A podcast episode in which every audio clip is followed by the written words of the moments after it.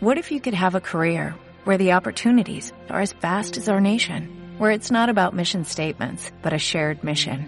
At U.S. Customs and Border Protection, we go beyond to protect more than borders, from ship to shore, air to ground, cities to local communities. CBP agents and officers are keeping people safe.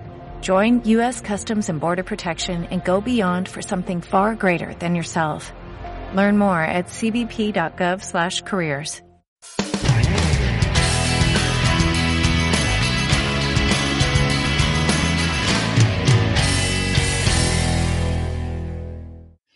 Hola, ¿qué tal queridos estudiantes y público en general? Les damos la más cordial bienvenida a este programa La Brújula, un espacio donde te estimulamos a desarrollarte, a crecer como ser humano, como estudiante y profesional.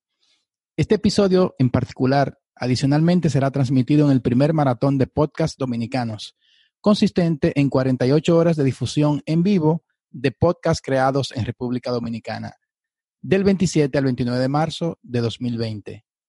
Nuestro podcast es producido por el Departamento de Orientación de la Pontificia Universidad Católica Madre Maestra. Mi nombre es Alexis Rodríguez, soy orientador y en esta entrega queremos presentarte el tema que hemos titulado Depresión en estudiantes universitarios. Para desarrollarlo, nos acompaña Manuel Sepúlveda, psicólogo del Departamento de Orientación. Iniciamos de inmediato la entrevista.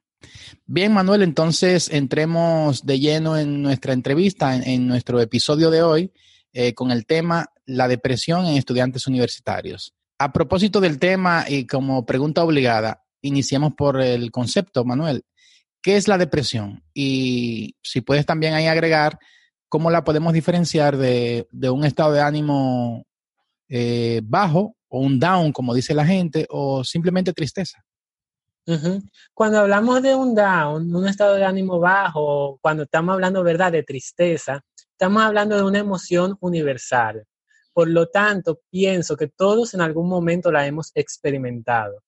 Es muy probable que si en estos momentos aquel que me está escuchando yo le pregunto sobre algún momento en que haya estado triste, la persona pueda conectar rápidamente con algún evento o alguna circunstancia que desencadenó esa emoción.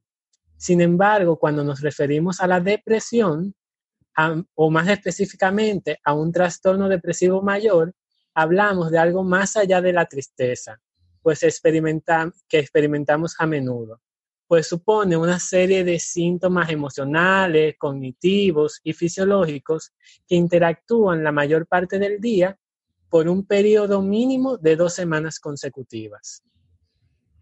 Muy bien, eh, hay personas que que llegan a orientación, a un orientador o, simplemente hablando en una conversación normal y natural con cualquiera y dicen, yo estoy deprimido, yo tengo una depresión y, y como, tú, como tú acabas de diferenciar, no siempre es una depresión, sino que puede ser tristeza. Entonces, ¿quién puede hacer ese diagnóstico? ¿Quién puede eh, decir cuando alguien está deprimido o no desde el punto de vista clínico? Lo más conveniente es que este diagnóstico lo pueda realizar un psicólogo o un psiquiatra, que son los profesionales de la, de la salud mental que atienden estos trastornos mentales, debido a que hay que evaluar y plantear eh, el tratamiento más conveniente para la situación, ya sea farmacológico, psicoterapéutico o ambas. Esto va a depender del nivel de depresión que podría ser leve, moderada o severa. Entonces ahí hay que eh, evidenciar si existen o no pensamientos suicidas, la conmovilidad con otros trastornos mentales como la ansiedad, entre otros factores.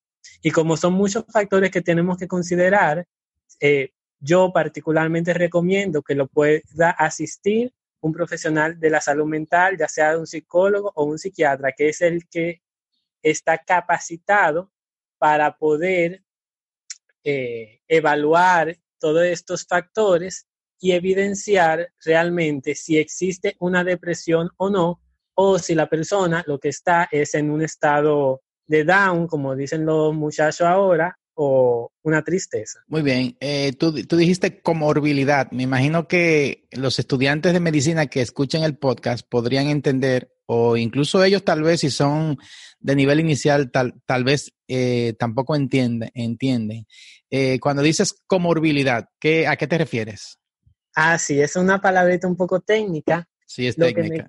lo que me quiero, lo que quiero decir con ello es que aparte de la depresión, la persona eh, padezca de, alguna de algún otro trastorno mental, por ejemplo, la ansiedad o alguna adicción o algún trastorno médico que no obligatoriamente sea mental, pero que esté asociado a la depresión de la persona. De acuerdo, o sea que la existencia en paralelo, ¿verdad?, de otro cuadro clínico o de otra enfermedad. Exactamente. Muy bien, tú hablaste ahorita cuando eh, iniciamos de, que hay diferentes tipos de síntomas y hiciste una clasificación en emocionales, cognitivos y fisiológicos. Eh, ¿Cuáles son esos síntomas en específico? Si puedes ampliarlo un poco. Dentro de los síntomas está un estado de ánimo deprimido la mayor parte del día. Por ejemplo, la persona te dice sobre su sentimiento de tristeza, de vacío, pesimismo y o desesperanza, que identifican que están llorando por cualquier pequeñez o tener ganas pero no poder hacerlo.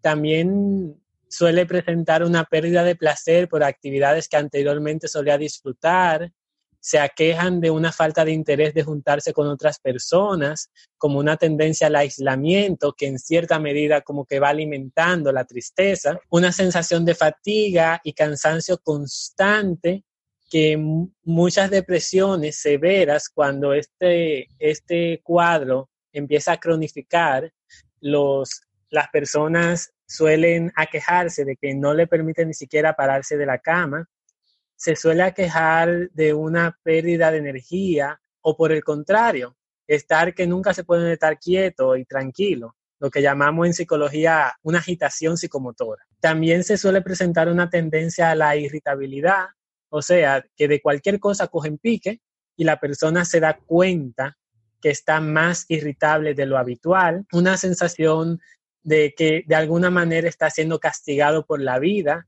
sentimientos de inutilidad o de culpabilidad excesiva. A nivel cognitivo, o sea, de pensamiento, la persona se suele quejar de unos niveles de autocrítica constante.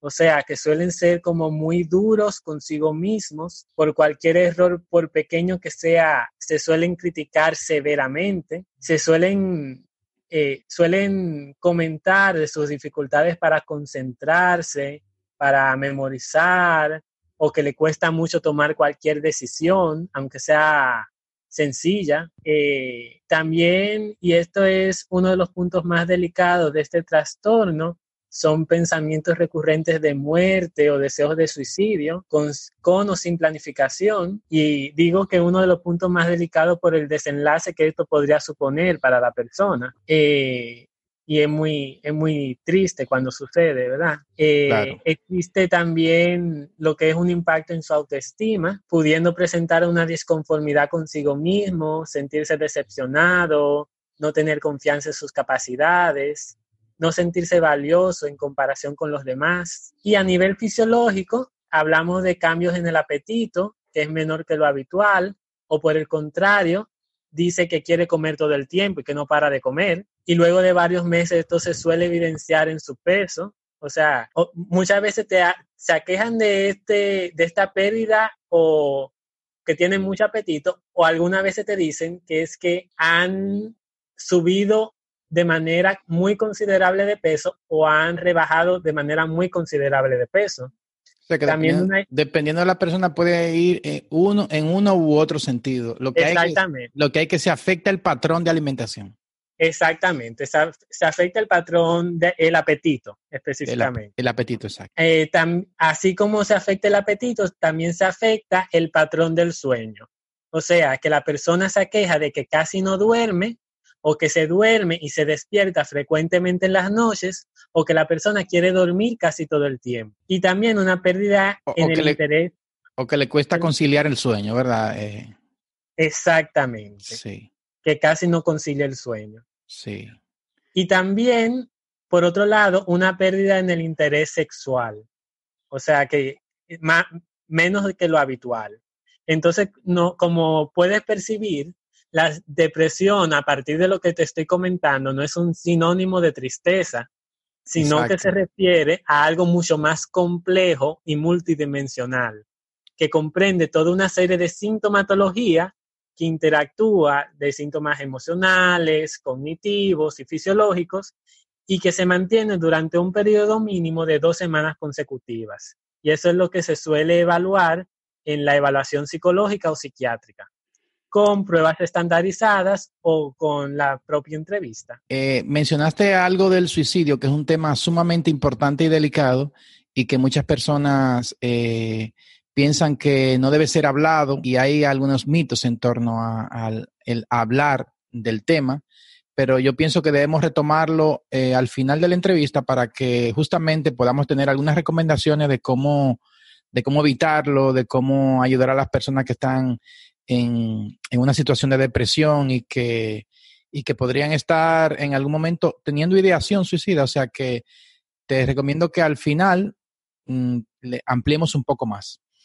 Pero seguimos con, el tema de la depresión en sí misma. Vamos a ver, eh, ¿cómo, la depresión puede afectar a un estudiante universitario? Ya, eh, ya tú me dijiste en general eh, los síntomas que podemos observar, que se, que se manifiestan, pero de manera concreta y específica en el estudiante universitario que es o adolescente, eh, para los que están en sus primeros cuatrimestres, o ya que han entrado en el periodo de la juventud propiamente dicha para quienes están más avanzados. Es importante destacar que cada persona es diferente, ¿verdad? Y que estos síntomas no se, que, que planteé anteriormente no se cumplen de manera absoluta. O sea, sí se suelen interactuar la mayor parte de estos, pero no es que todos los que comenté anteriormente, pues tienen que estar presentes para hablar de una depresión. Lo que sí quería puntualizar es que es mucho más que un down, que una tristeza. ¿De qué manera esto puede afectar al estudiante universitario? Pues como se planteaba anteriormente, este trastorno impacta su funcionamiento cognitivo. O sea, una persona con dificultad para concentrarse, para sostener la atención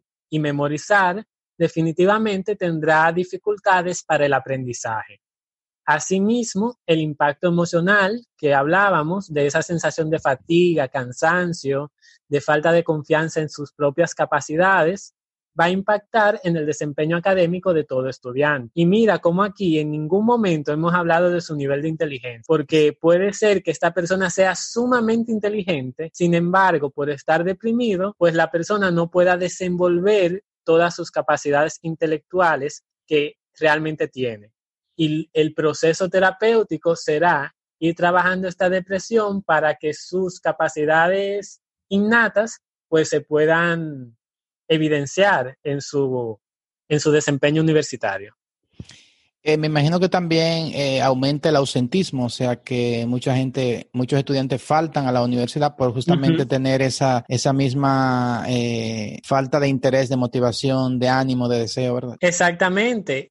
aumenta el ausentismo tanto por la falta de deseo, tal vez de estudiar, o porque la depresión se ha cronificado tanto que hay veces que se me pasan las horas porque no me paro de la cama o me sonó el despertador y no tuve esa voluntad de, de, activarme, como dirían bien los adolescentes, y ponerse, ponerse la pila. Exacto. Yo me imagino que, que, Y no es que no quieren, no es que no quieren, es que por, la pro, por el propio trastorno es como, es un esfuerzo sobredimensional. Sí, yo me imagino que, que muchas veces puede ser eh, qué sé yo, una señal para profesores o para compañeros, el que vean ese bajo rendimiento eh, en un compañero, ¿verdad? Y, asociado a los otros síntomas que dijimos.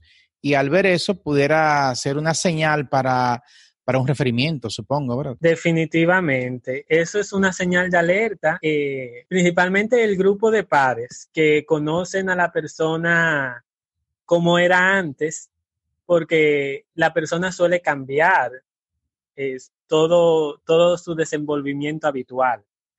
Y los maestros que tengan cierta concepción de lo que es una depresión el estado de ánimo no solamente la persona lo dice, sino que muchas veces se, evidencia. O sea, tú lo notas. Sí.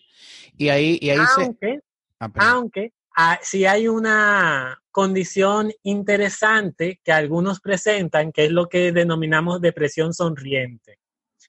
Esto es algo muy interesante porque hay personas que están deprimidas, sin embargo, suelen ser muy chistosas o suelen siempre tener una sonrisa en la cara, pero es como un mecanismo de defensa para no evidenciar cómo realmente están por dentro. Entonces, e, esto sí es un poquito más complicado de, evidenciar, pero lo... En ese caso, en ese caso me imagino que las personas más íntimas son las que pueden notarlo porque a pesar de que la persona eh, a nivel social tenga ese mecanismo de defensa, en algún momento cuando está eh, con sus amigos más íntimos o con, su, o, con sus personas más íntimas, ahí sí eh, evidencian otras señales, supongo. Definitivamente. Y es importante, decía que es importante que estas personas que son cercanas puedan escuchar e identificar los comentarios más sutiles. Por ejemplo, la persona te dice que ya no le importaría qué pasara con su vida, eh, que ojalá que Dios se lo lleve, eh, que no es que quisiera morirse, pero si se muriera no le pasara nada, no, no le importara. Sí, habla de dejar de existir, ¿verdad? Exacto, de dejar de existir, que, no que como que no le encuentra sentido a la vida. Son comentarios sutiles, pero que te van diciendo que unidos a otras, a otros síntomas, pues te puede dar señales de alarma me imagino, me imagino que a pesar de que sea una, como tú dijiste, depresión sonriente, ¿verdad? Está el descuido a nivel de, la higiene personal, de, su mismo aspecto físico. Y todos los síntomas que hablé anteriormente.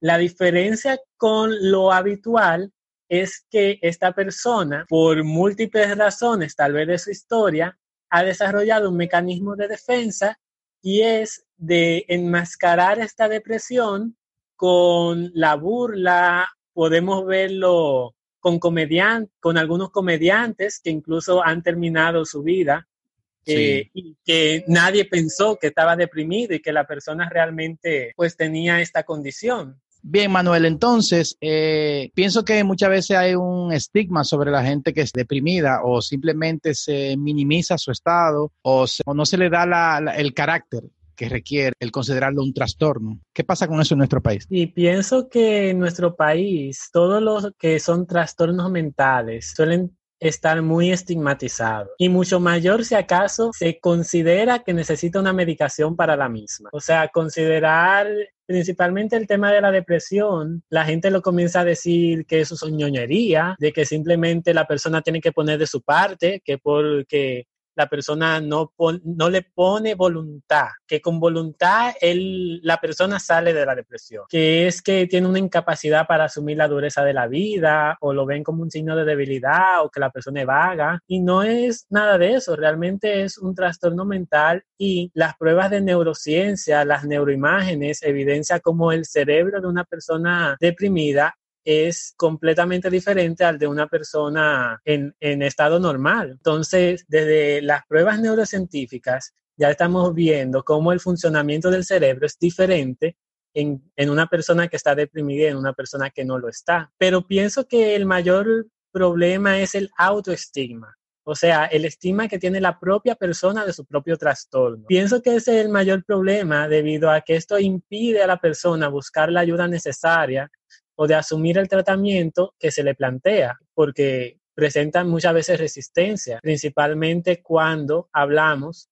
de un caso en que la depresión se ha cronificado, que la persona que lo está evaluando plantea que aparte del tratamiento psicoterapéutico, pues necesita un tratamiento farmacológico, o sea, la ayuda de medicamentos antidepresivos. Y, sí, muy bien. Y, a eso también le podemos agregar el que mucha gente queriendo ayudar desayuda porque eh, le pide algo a la gente que justamente es lo que no puede hacer. Le dicen, eh, pero anímate, pero mira, pero párate. Una cosa es el hecho de eh, intentar animar y otra como forzar, que eso es lo que uno no puede hacer, o decirle, ven que vamos para esta fiesta y tú deprimido, ve a todo el mundo riéndose y contento y que te le está pasando bien y yo estoy deprimido, pues, y que no puedo, pues lo que puede hacer la persona es hundirse más en su depresión, porque además el hecho de yo ver a todo el mundo que está riendo y disfrutando y que por más que intento yo no llego a ese estado, me puede frustrar más.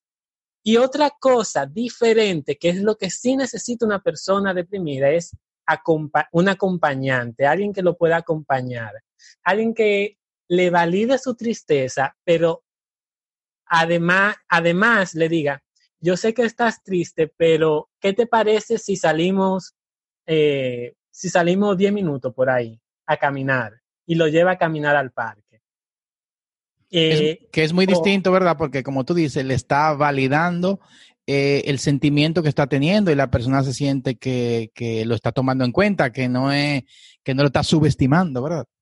Exactamente, o que la persona se está abriendo y hablando de su, de su sentir y la otra persona lo está escuchando. Y luego de que lo escuche, pues entonces le dice, pero ¿qué te parece? ¿Qué podemos hacer en estos momentos para eh, que te puedas sentir mejor o que te puedas sentir menos triste? ¿Verdad? Esto es acompañar, esto es validar, esto es escuchar. Lo diferente sería yo forzarte y, de, y descalificarte y decirte, tú no te tienes que sentir así. Y por eso es que tú te pones así.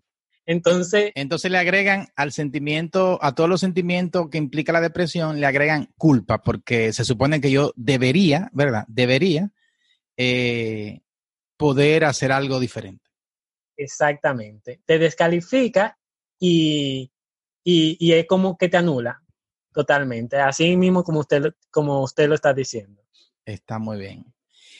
Eh, vamos a pasar entonces al tema de lo que más o menos dijimos ahorita, ¿verdad? De la comorbilidad. ¿Existe alguna relación de la depresión con el consumo de sustancias tóxicas o con otro eh, o con otra otro trastorno o cualquier otra verdad enfermedad?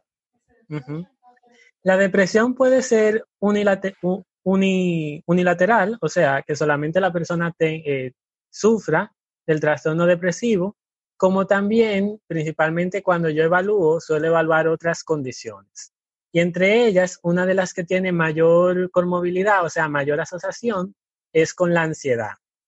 Pero también, como así tú me preguntaste, el consumo de sustancias puede estar asociado a la depresión pues como una manera de evadirse y dejar de sentir, la persona puede consumir sustancias como alcohol u otras drogas. Esta acción suele tener un peligro de que el individuo, sin ser esa su voluntad, puede irse haciendo dependiente de la sustancia e ir desarrollando un alcoholismo u drogadicción, teniendo entonces lo que llamamos, ¿verdad?, esa comorbilidad, es decir, que la persona padece de dos trastornos mentales. En otros casos, el hecho me imagino, me imagino que sucede, Manuel, porque la persona erróneamente trata de buscar una, salida, una evasión, ¿cierto? Exactamente, por eso es que él dije sin, sin ser esa su voluntad, porque la persona no, no empieza a beber alcohol cada vez que se siente mal porque, porque se quiere eh, alcoholizar. Simplemente encuentra que cuando bebe alcohol, pues deja de sentir esa emoción tan desagradable. Y mira, que, y mira qué paradoja en el caso del alcohol, que el alcohol es un, depresor del sistema nervioso central. Eh, lo que pasa es que en pequeñas dosis y en, esas primeras dosis eh, actúa como desinhibidor, ¿verdad? Entonces, al, actuar como desinhibidor, muchas veces la gente entiende que, que le, que le sube el ánimo, pero realmente es un depresor del sistema nervioso central.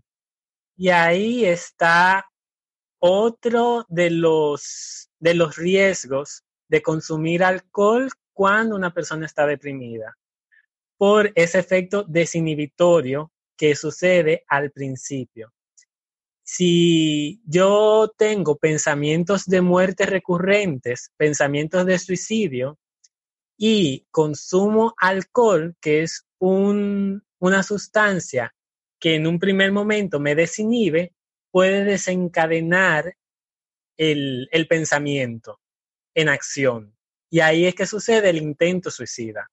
Entonces, eh, en este punto, el alcohol es uno de los factores de riesgo ante las situaciones de suicidio en personas deprimidas.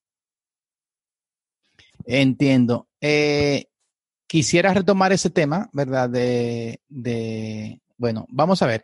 ¿Cuál es, cuál es el mayor riesgo que tiene eh, una persona con depresión?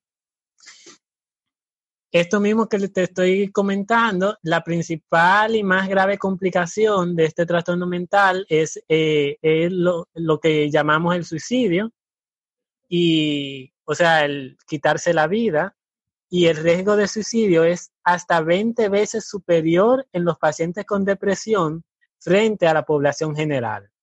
Incluso algunos estudios muestran que la depresión está presente en el 50% de los suicidios consumados, es decir, aquellos que acaban con el fallecimiento de la persona. Y también se han identificado algunos factores de riesgo. Y es importante, ¿verdad? Considero importante como comentar algunos de estos factores de riesgo. Entre ellos está el sexo. El sexo masculino, o sea, los hombres tienden más a, realizar, el, eh, a, que el suicidio se consume por los, los medios que, lo, que suele utilizar. O sea, los hombres utilizan medios más letales. Las mujeres, eh, cuando intentan el suicidio, pues utilizan medios los cuales son mayor, mayor posibilidad de que otra persona lo pueda asistir y salvarle la vida. Entonces, el sexo masculino deprimido, pues, es un riesgo mayor. La edad joven de menos de 30 años o ancianos de más de 65 años, el vivir solo, por ese mismo circunstancia del aislamiento, de que cuando estoy solo y estoy en circunstancias de aislamiento, no hay nadie que pueda tal vez cuestionar mis pensamientos, no hay un acompañante que me pueda sacar de ese círculo. Eh, otro de los factores es tener antecedentes de intento de suicidio en el pasado, que es algo que se suele evaluar constantemente en el proceso terapéutico para, para ver el riesgo que tiene la persona que tenemos enfrente. Eh, no es lo mismo alguien que nunca lo ha intentado que alguien que en el pasado ya te dice que lo ha intentado hacer. Tener antecedentes familiares de suicidio, eh, porque muchas veces esto suele ser un patrón generacional. El consumo de drogas, como lo había comentado anteriormente, especialmente el alcohol por su, ese afecto desinhibitorio. La presencia de, en la persona de alguna enfermedad física incapacitante y permanente. Síntomas graves de desesperanza. Cuando la persona te habla de pensamientos de muerte y asociado a eso, hay como una desesperanza en el futuro, porque hay personas que te pueden decir, mira, yo me siento así, pero yo sé que haciendo con este proceso yo voy a salir adelante, yo veo una luz como al final del túnel, pero hay personas que tienen como una sensación grave de desesperanza, de que en esto nada me va a sacar. Entonces es un factor mayor de riesgo. Y el fácil acceso a armas de fuego u otros métodos letales cuando la persona comienza a explorar, pues eh, que este individuo tenga una pistola en la casa, que tenga algún otro método letal o que te dice de qué manera piensa cometer el suicidio. Ya hay una planeación, ya no solamente me llega el pensamiento de quererme quitar la vida, sino que ya yo tengo en mi mente de qué manera lo puedo hacer y tengo los medios en mi casa o cerca de mí para poderlo consumar. Entonces, estos son una serie de factores que pueden aumentar el riesgo a la persona de cometer el suicidio que tenemos que tener en cuenta. Bien, entonces para ir cerrando prácticamente y que sea con, eh, con soluciones o con eh, aspectos positivos, ¿cuáles, ¿cuáles pueden ser los factores de protección, ya que hablamos de factores de riesgo? En el caso específico eh, de suicidio y en, y en ambas cosas, incluido el suicidio y la depresión, ¿Cuáles son factores de protección, alternativas, soluciones? Me gustaría que enfoques esa parte aquí en, en, esta última etapa de la entrevista. Si una persona está teniendo depresión, lo ideal es que pueda acceder a un tratamiento con un profesional de la salud mental, como hablamos anteriormente, psicólogo o psiquiatra, y que pueda iniciar un tratamiento psicoterapéutico y o farmacológico o ambas. Definitivamente esto indiscutiblemente es la mejor solución. La depresión es importante considerar que responde adecuadamente al tratamiento y en muchos casos consigue la desaparición de síntomas. Ahora bien, claro, la depresión tiene altas tasas de cronificación, o sea, por eso es importante que cuando ya la persona esté pensando que tiene depresión, la persona pueda acercarse a un profesional que lo puede evaluar y podamos trabajar cuando estos niveles están leves o moderados. Eh, niveles severos, pues definitivamente, pues es más difícil manejar la situación, pero aún así tiene salida y tiene buena adherencia al tratamiento. Y el tema de la recurrencia para trabajar esto de la recurrencia es importante este proceso psicoterapéutico eh, para evitar que, que, la persona pueda tener recaídas en este, en este sentido. El objetivo del tratamiento para la depresión persigue que la persona pueda recuperar su funcionalidad de modo que la persona pueda desempeñar las tareas de su día a día como lo hacía antes y eso es lo que se suele buscar. Hay diferentes tipos de tratamiento, tratamiento cognitivo-conductual, el sistémico. Hay diferentes orientaciones. Lo importante es que sepan que hay salida. ¿Cómo podemos hacer prevención? ¿Cómo podemos prevenir la depresión? Ok, muy importante pregunta. Eh, a los estudiantes que están iniciando su etapa universitaria, es importante recibir apoyo en lo, que se acostumbran al campus, a las exigencias y demandas de ser estudiante universitario, que es muy diferente a la que se planteaban en el nivel educativo anterior cuando estaban en el colegio. Aquí tendrán que aprender a distribuir mejor su tiempo y así evitar abrumarse con todo lo que supone, ¿verdad? La universidad y todo lo que los profesores exigen en sus diferentes asignaturas y su propia particularidad de la misma etapa de desarrollo, en la cual, además de la universidad, pues tienen que irse adaptando a otras demandas que le, que le supone su propia edad. Además de ello, la alimentación saludable, el ejercicio físico.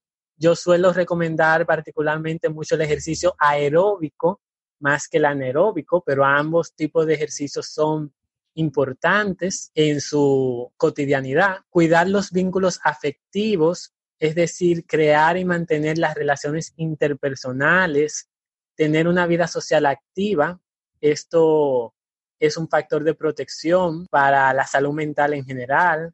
Practicar el agradecimiento con la cotidianidad de la vida, ser agradecido, practicar actividades de disfrute que le generen placer a la persona sean estas con un correlato económico o no, es decir, practicar sus hobbies, tener hobbies y practicarlos. Cuidar el sueño, el patrón del sueño es muy importante y eso hay que cuidar. Por eso es tan importante lo que mencionaba anteriormente de saber distribuir adecuadamente el tiempo para evitar tener que amanecer continuamente. Establecer metas realistas, porque muchas veces somos muy duros con nosotros mismos y tenemos que establecer objetivos que realmente puedan ser cumplidos de manera terrenal, ¿verdad? Y vivir el presente, porque muchas veces por estar viviendo mucho en el pasado, que no podemos cambiar, nos podemos ir deprimiendo, porque lo que ya pasó, lo que podré hacer es alimentar mi tristeza, alimentar mi culpabilidad o criticarme por aquello que no puedo cambiar. Mientras más me enfoque en el presente y viva el aquí y el ahora,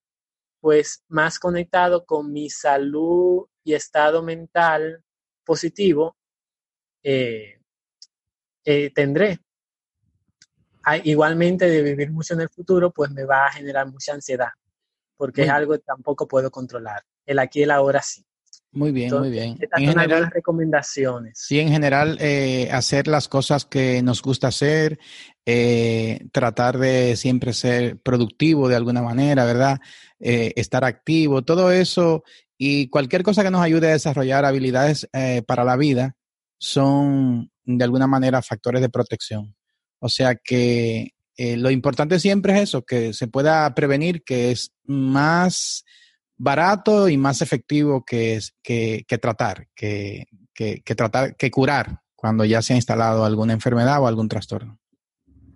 Definitivamente. Estas son recomendaciones básicas y que la podemos incluir en nuestro día a día de manera gratuita. Muy bien, excelente. Eh, creo que has hecho un manejo bastante amplio del tema, que hemos cubierto eh, una, una buena parte, ¿verdad?, de, de, todo lo que se puede abarcar. Y permíteme, permíteme también puntualizar que aquí en el Departamento de Orientación de esta universidad contamos con un equipo de orientadores, entre ellos varios psicólogos de diferentes especialidades, con el que el estudiante universitario puede contar para recibir apoyo en estas situaciones. Así que se pueden acercar al Departamento de Orientación y pedir una cita. Excelente. Aquí se hace consejería, terapia breve, se interviene, se hace intervención y cuando se requiere ser derivado, ¿verdad?, a otro profesional o a otros servicios, entonces también se hace. O sea que pueden contar con el Departamento de Orientación siempre y 100%. Bueno, damos las gracias a Manuel por habernos acompañado en el día de hoy, por entregarnos este conocimiento, esta sabiduría y vamos a ir despidiendo. Recuerda visitarnos en oriblog.do, que es el que es el sitio web del Departamento de Orientación dentro del portal de la Pontificia Universidad Católica Madre y Maestra. Ahí puedes hacer tus preguntas o solicitudes de temas. Eh, hay un formulario de contacto en donde puedes hacer esa solicitud. También nos puedes seguir en Instagram, eh, asimismo, oriblog.do, y te puedes suscribir a, a nuestro podcast vía Spotify, vía Evox, eh, Apple Podcast, por cualquiera de las plataformas. Así que hasta la próxima. Gracias, Manuel. Muchísimas gracias a usted por invitarme a su programa. Bueno, hasta la próxima.